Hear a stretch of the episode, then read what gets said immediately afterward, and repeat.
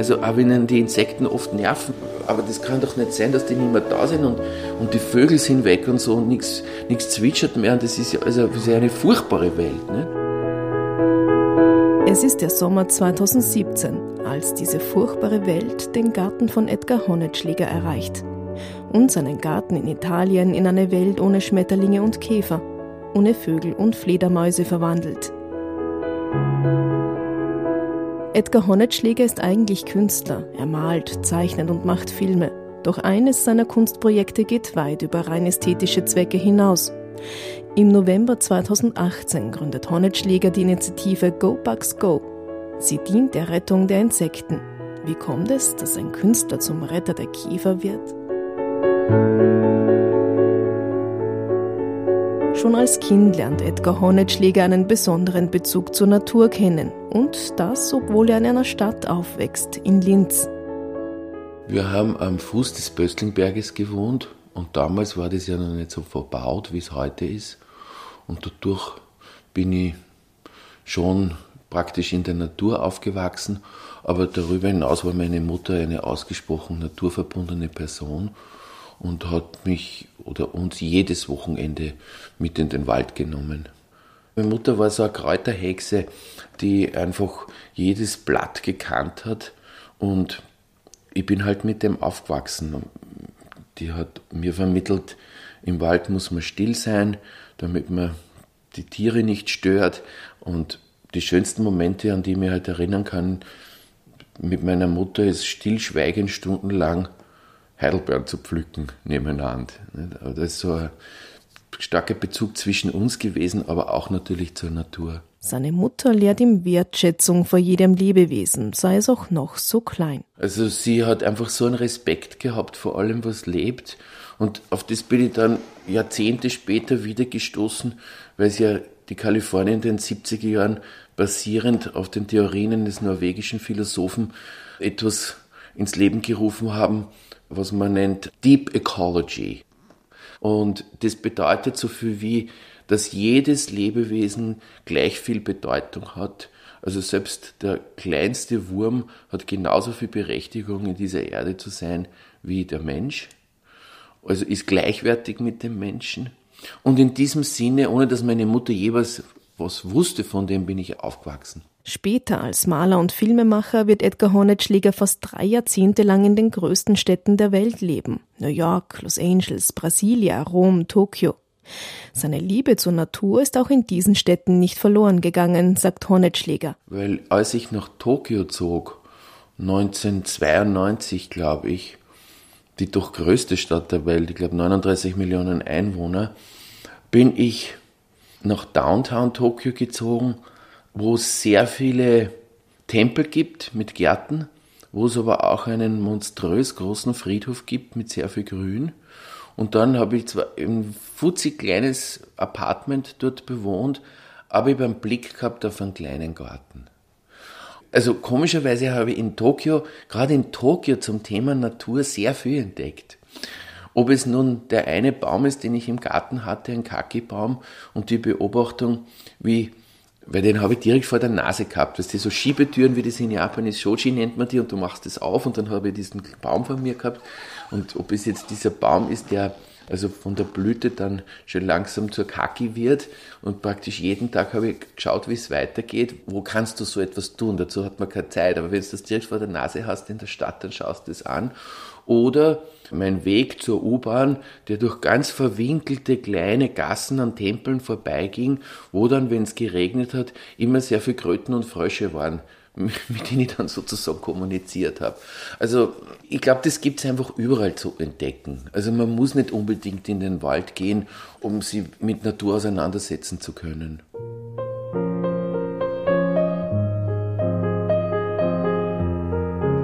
Der Maler und Filmemacher lebt gemeinsam mit seiner damaligen Freundin und deren Sohn in der japanischen Hauptstadt. Es ist der 11. März 2011, als ein katastrophales Ereignis ihn und seine Familie aus ihrem bisherigen Leben wirft. Ein Erdbeben im Osten Japans schädigt das dortige Kernkraftwerk so schwer, dass es zu drei Kernschmelzen kommt. Fukushima war für mich und eigentlich alle dort in Japan ein wahnsinniger Schock. Ja, also ein dreifacher Super-GAU, 250 Kilometer nördlich von Tokio, der bis heute, es gibt Gründe, wieso man kaum etwas darüber zu lesen kriegt, fürchterliche Auswirkungen auf die Menschen, auf die Tiere, auf alle hat. Und wir sind damals weggegangen dort, um unser Kind zu schützen, weil wir wollten eben nicht, dass der Kleine, der damals elf Jahre alt war, dieser Radioaktivität so ausgesetzt wird und haben uns entschlossen, nach Wien zurückzukehren. Edgar Honetschläger reist mit seiner Familie nach Europa. Neben Wien sucht er sich einen Platz in Italien, konkret ein Gartenprojekt. So sehr ich Wien liebe, ich brauche was, das über das hinausgeht und wollte nicht mehr in eine Stadt und habe mich dann entschlossen, nach Italien, das mir seit dem Jahr 2000 sehr vertraut ist, zu ziehen, zumindest die Hälfte des Jahres, und habe dort einen ganz, ganz kleinen Garten begründet. Die Grundidee war, ich wollte herausfinden, wahrscheinlich auch unter dem Eindruck dieses apokalyptischen Erlebnisses in Tokio, wie viel Garten braucht man, wie viel Erde muss man bespielen, um davon leben zu können. Das hat mich interessiert. Also wie kannst du ein Leben führen, ohne in den Supermarkt zu gehen? Ja, dann musst du ja wieder wie früher Dinge einkochen, einrechsen für den Winter und so weiter. Und dann bin ich über die Jahre halt draufgekommen, ja, ich brauche wenigstens 100, 120 Quadratmeter. Der Garten liegt rund 70 Kilometer nördlich von Rom in der Region Latium. Erfahrung im Gärtnern hat der Künstler damals kaum. Er probiert aus, fragt seine Nachbarn, allesamt Bauern, und hat Erfolg. Doch dann, eines Sommers, bemerkt Hornetschläger etwas, das letztendlich zu seiner Initiative Go Bugs Go führen sollte. Wir hatten drei Jahre keinen Regen. Und als Folge hatten wir dann praktisch keine Insekten und als Folge keine Vögel und keine Fledermäuse und überhaupt nichts mehr haben wir gehabt. Und jetzt, wenn man sich das eben vorstellt, im Sommer da dort zu sein und man hört die Zikaden nicht und man ist im Süden, so als so furchtbar. Die Bauern, die Nachbarn haben das alle bestätigt, haben aber trotzdem weiter gespritzt. Nicht? Und mir hat das so wahnsinnig traurig gemacht und ja, wenn man gedacht habe, das ist ja furchtbar, das kann doch nicht sein. Der stumme Garten ohne Käfer, Bienen oder Vögel erschreckt Edgar Honnetschläger. Das war eben bevor das in die Medien kam. Und dann habe ich mir gedacht, na ja, hm, also ich habe dann als nächstes gesucht nach am Stück unter Anführungszeichen unberührter Natur. Er reist zu seiner Freundin nach Australien, will dort den Urwald besuchen und ist erst recht schockiert. Dort, wo früher Urwaldriesen standen, reiht sich heute eine Rinderweide an die nächste. Und das hat mir dann den Rest gegeben. Dann war ich vollkommen da nieder.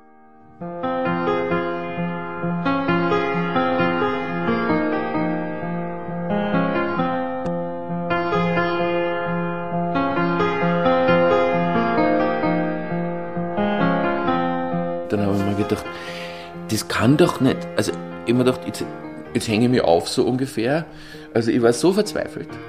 Oder ich tue was. Irgendwas muss ich machen. Ich kann doch nicht mehr weiter nur in Ästhetik üben als Künstler und Filmemacher, sondern die Welt geht unter und ich tue was für einen ganz einen beschränkten Kreis von Menschen und das geht nicht, ich muss mehr tun.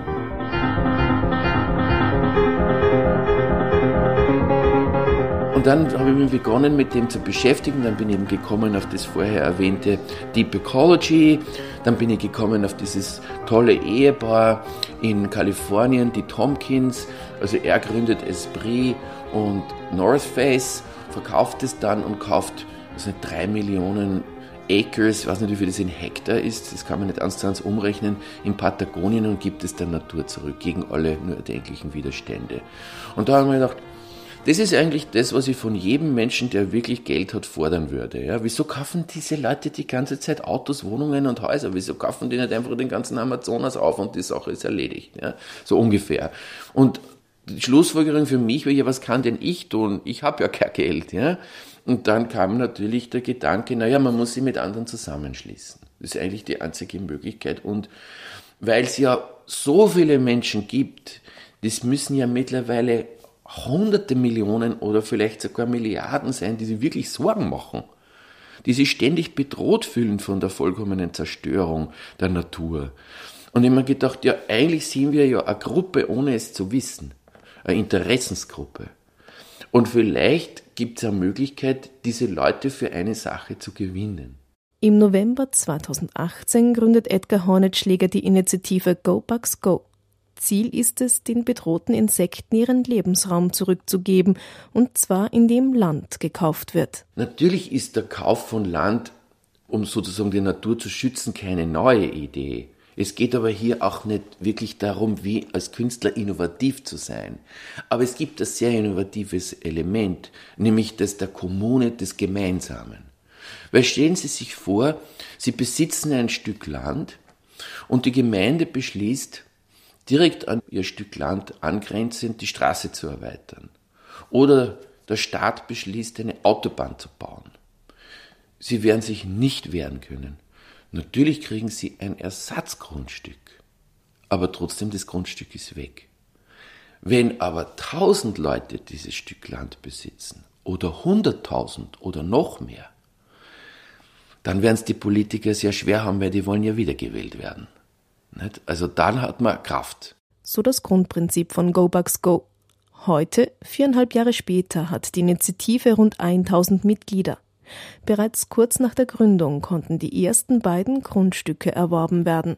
Es ist sicher nur Tropfen auf dem heißen Stein, aber es ist eine Bewusstseinsmachung und wer weiß, wo sich das hinentwickelt und vielleicht geht es wirklich in eine Richtung, dass wir bald sehr, sehr viele sind und dann viel schneller und massiver agieren können. Für das Projekt hat Honnetschläger auch Fachleute befragt, sich mit Marketing, Organisation, Rechtsfragen auseinandergesetzt, Biologen und Ökologen getroffen. Ich habe mein ganzes Leben noch nie so viel mit Rechtsanwälten zu tun gehabt, weil Sie können sich vorstellen, allein die Gründung schon des Vereins, sprich der Non-Profit-Organisation, hat einfach der Rechtsanwälte von DLA Piper bedurft. Das ist eine sehr große Rechtsanwaltskanzlei, da habe ich mich wochenlang getroffen mit fünf Rechtsanwälten. Und jetzt beim Kauf von Grundstücken brauche ich die ja natürlich schon wieder, weil es ständig Widerstände gibt und, und, und. Also ich, ich habe sehr viel zu tun mit Rechtsanwälten, seitdem ich dieses Projekt gegründet habe. Widerstände beim Landkauf kommen mitunter von Anrainern der Gemeinden. Der Grund? Das aufgekaufte Gebiet soll der Natur zurückgegeben werden. Das heißt, das Grundstück soll brach liegen, die Natur darf verwildern. Das ist ein, insofern ein sehr wichtiges Thema, weil es viele Ökologen gibt, die diese Idee, die Natur tun zu lassen, was sie will, nicht gut finden. Aus meiner Sicht haben diese Leute sich dem Konzept Anthropozän schon vollkommen unterworfen, nämlich das entspringt sozusagen dem Gedanken, die Natur, das arme Hascherl, wenn wir ihr nicht helfen, dann kommt nicht das Richtige raus. Und dieser Gedanke macht mich fast wütend. Natürlich gibt es einen Kampf mit den sogenannten Neophyten, das sind diese, das erinnert sich an die Immigrationsdebatte, nicht an diese äh, bösen Pflanzen aus dem Ausland und Tiere aus dem Ausland, die eingeschleppt werden und dann unsere Flora und Fauna verändern.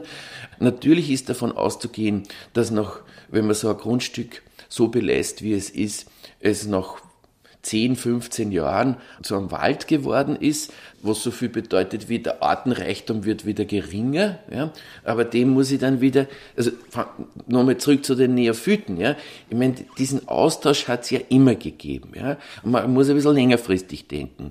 Vielleicht in 100 Jahren ist schon wieder ganz was anderes dahergekommen. Wir denken immer nur so in Menschenleben und die sind halt einmal relativ kurz, ja, aber was passiert, wenn man das 100, 500, 1000 Jahre denkt, ja, und dasselbe ist beim Wald. Ne? Die Insekten brauchen ja auch zum Beispiel morsche Stämme, um dort sich fortzupflanzen und so weiter. Also ich glaube, es braucht eine grundsätzliche andere Betrachtung der Natur. Kaum ein Flecken Erde in Europa ist nicht schon zigmal umgedreht worden, sagt Hornetschläger.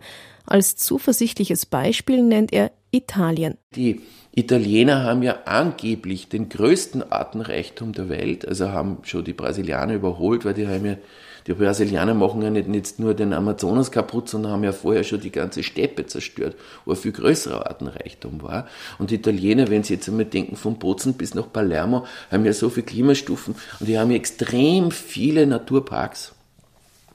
Können wir jetzt eine lange Diskussion führen, was bedeutet Naturpark und so weiter, aber dort gibt's immer noch einen sehr, sehr schönen und sehr, sehr großen Artenreichtum und das zu beobachten. Und da gibt's eben viele Flächen, wo eben nichts geschieht. Ja? Und ich finde, wir brauchen wieder viel mehr von diesen Flächen. Und wenn wir an die nahe mittlerweile Zukunft denken, glaube ich, dass alle froh sein werden, wenn es überhaupt sowas noch gibt. Laut einer Studie im Fachmagazin Biological Conservation geht fast die Hälfte aller Insektenarten stark zurück.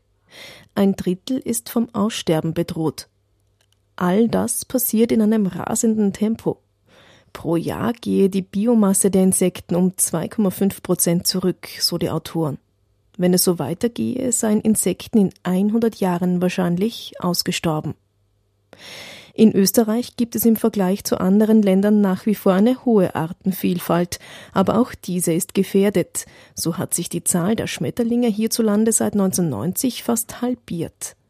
Insekten sind für viele Tiere wie Vögel und Fledermäuse die Hauptnahrungsmittel. Eine Studie zu Feld- und Wiesenvögeln in Europa zeigt einen dramatischen Rückgang. So sind in den vergangenen rund vier Jahrzehnten Feldlerchen, Kiebitze oder Stare um 57 Prozent zurückgegangen. Den Vögeln fehlt die Nahrung, den Insekten fehlt der Lebensraum. Der Grund? Intensive Landwirtschaft, Verbauung und vor allem der Einsatz von Insektenvernichtungsmitteln. Auch Edgar Honetschläger hat Erfahrung mit Spritzmitteln. Für GoBugs Go habe ich eben ein sogenanntes Incentive geschaffen. Ja. Ich habe das von so einer Internet-Kickstarter-Campaign, habe ich mir das abgeschaut. Die Leute wollen ja praktisch nichts hergeben, wenn sie nicht was dafür kriegen. Also habe ich mir gedacht, irgendwas muss ich schaffen. Und dann habe ich den Garten in Tarquinia, nördlich von Rom, auf 800 Quadratmeter erweitert, was viel zu groß war für eine Person, das zu bewältigen. Aber was ist so interessant war, ist jetzt das. Ich wollte auch den großen Garten natürlich nicht spritzen. Und ohne Spritzen kommt man nicht aus. Dort unten mit der harten Sonne, du hast dauernd zu kämpfen mit Bakterien oder Viren, du hast zu kämpfen mit Fungi, also diesen kleinen Pilzen und so weiter. Das kann sein, dass im Hochsommer innerhalb von drei Tagen der ganze Garten kaputt ist. Darum spritzen die ja alle dort ihre Privatgärten. Und dann habe ich über eine Freundin eine Firma in Wales entdeckt, die so mit Mikroben arbeitet und habe mir das schicken lassen nach Italien und habe mit dem gespritzt. Also das ist rein biologisch, das kann man trinken, das Zeug. Und Sie können sich vorstellen, wie die Bauern, die Nachbarsbauern, wie mir die ausgelacht haben am Anfang.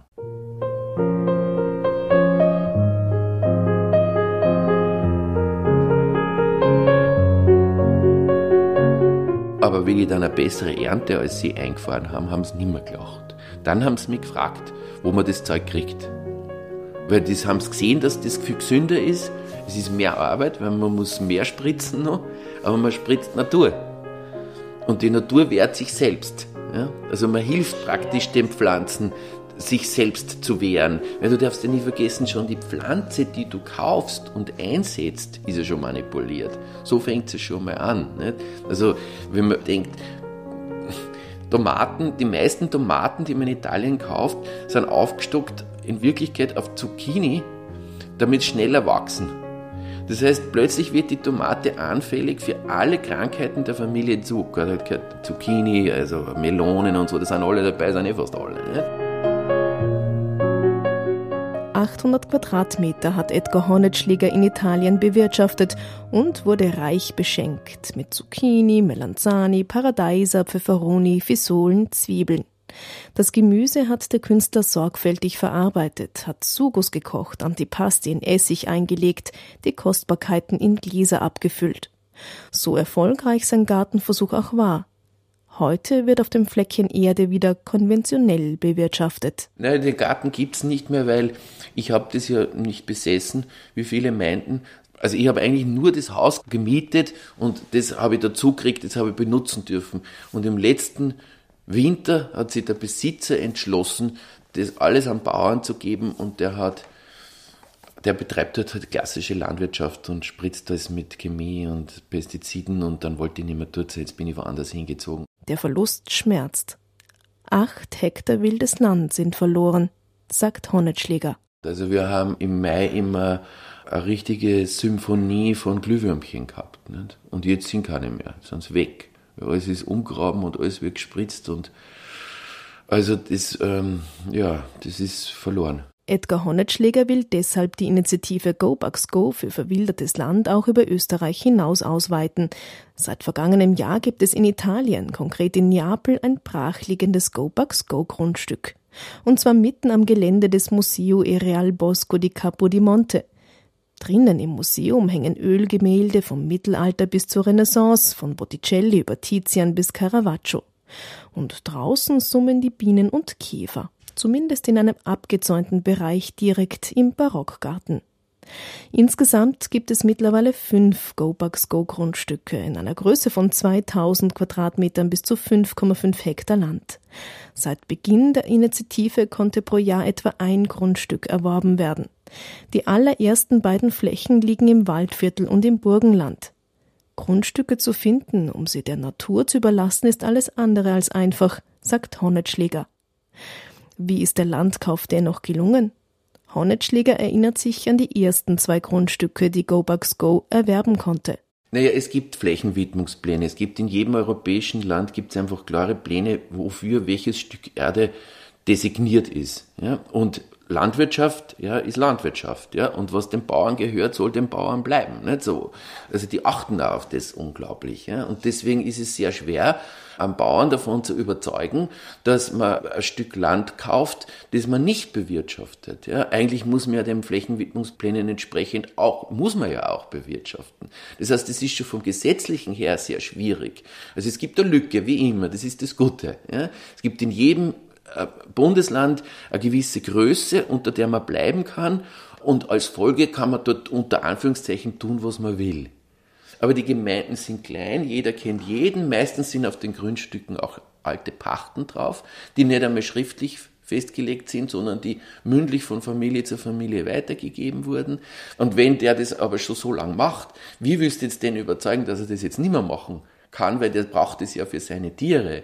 Also ich will auf keinen Fall in irgendeiner Form die Bauern schlecht machen oder was. Gott sei Dank gibt's die Bauern, aber es braucht halt auch bei denen ein Umdenken. Und die Gemeinden sind ja natürlich geformt aus den Menschen oder die Gemeinderäte, die dort leben. Folglich wollen die das auch nicht haben. In weiterer ist gelungen, weil es dort diese wunderbare Martina Zwölfer gibt. Die Martina ist Künstlerin, ähm, die kommt von dort, die leitet die Keramik auf der Angewandten und die fand das Projekt großartig, ist Bagi geworden und hat gesagt, du Edgar, ich verkaufe euch ein Steckerl. Damit hat sie sich dort total in die Nesseln gesetzt. Ja, also das, äh, aber als Künstlerin hat sie das, ist praktisch das eh schon gewohnt, sozusagen, sich in die Nesseln zu setzen. Und in, äh, in Gols ist es so, das ist eine ganz eine wunderbare Gegebenheit, also die, Winzer Heinrich heißen die. Die sind biodynamische Winzer und Anthroposophen sind sie auch. Und die wurden auf das Projekt über die Medien aufmerksam und haben zu mir gesagt, wieso machen wir nicht einen Gobax Go Wein? Ja? Also sie machen uns das Etikett und fürs Etikett kriegen sie ein Stück Land. Also wir haben eigentlich getauscht. Edgar Honnetschläger hinterfragt mit der Initiative GoBugs Go auch unseren bisher gewohnten Umgang mit Natur. Es ist ja auch verständlich, wenn man an unsere Vorfahren in der fernen Vergangenheit denkt, bevor also das dann eintritt, was wir dann heute Zivilgesellschaft, Zivilisation, was immer nennen. Ne?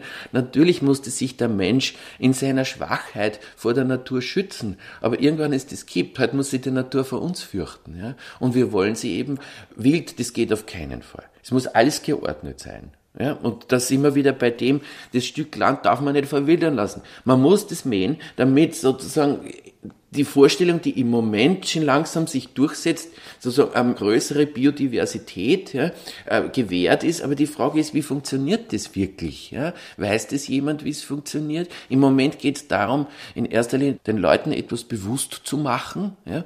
Und da wäre es doch schon mal schön, wenn im Denken eine Veränderung sich ergebe, so dass nicht der eine Nachbar im Burgenland oder in Niederösterreich oder sonst wo zum anderen sagt, na hören Sie mal, was Sie für einen versauten Garten haben, jetzt mähen Sie doch endlich wieder mal, zu, na um Gottes Willen, Sie mähen schon wieder. Dahinter steckt auch die Frage, wie wollen wir in Zukunft leben? Was brauchen wir tatsächlich zum Leben? Und was nicht? Also mir interessieren materielle Dinge überhaupt nicht. Also für mich ist Geld nur ein Motor, um bestimmte Dinge realisieren zu können, zum Beispiel wie bei GoPaxco. Ich habe noch nie geglaubt, dass Materielles auch nur irgendwie glücklich machen kann. Also mir wäre wichtig, dass die Leute das schon langsam begreifen, dass das neue tolle Auto, dass das neue was immer, dass das alles eigentlich nicht wirklich was kann. Dass das Glück woanders zu finden ist. Und natürlich, also viel konkreter noch, wünschte ich mir nichts mehr, als dass dieser Paradigmenwechsel, dieses Verstehen, was wir der Natur antun und damit uns selbst ins Bewusstsein aller möglichst schnell dringt und dass dann die Menschen beginnen, nach diesen Vorstellungen zu leben, weil es ist so, dass es beim Individuum anfängt und dann kommen die großen Konzerne, weil die machen das, was die Menschen wollen und dann kommt der Staat. Ja?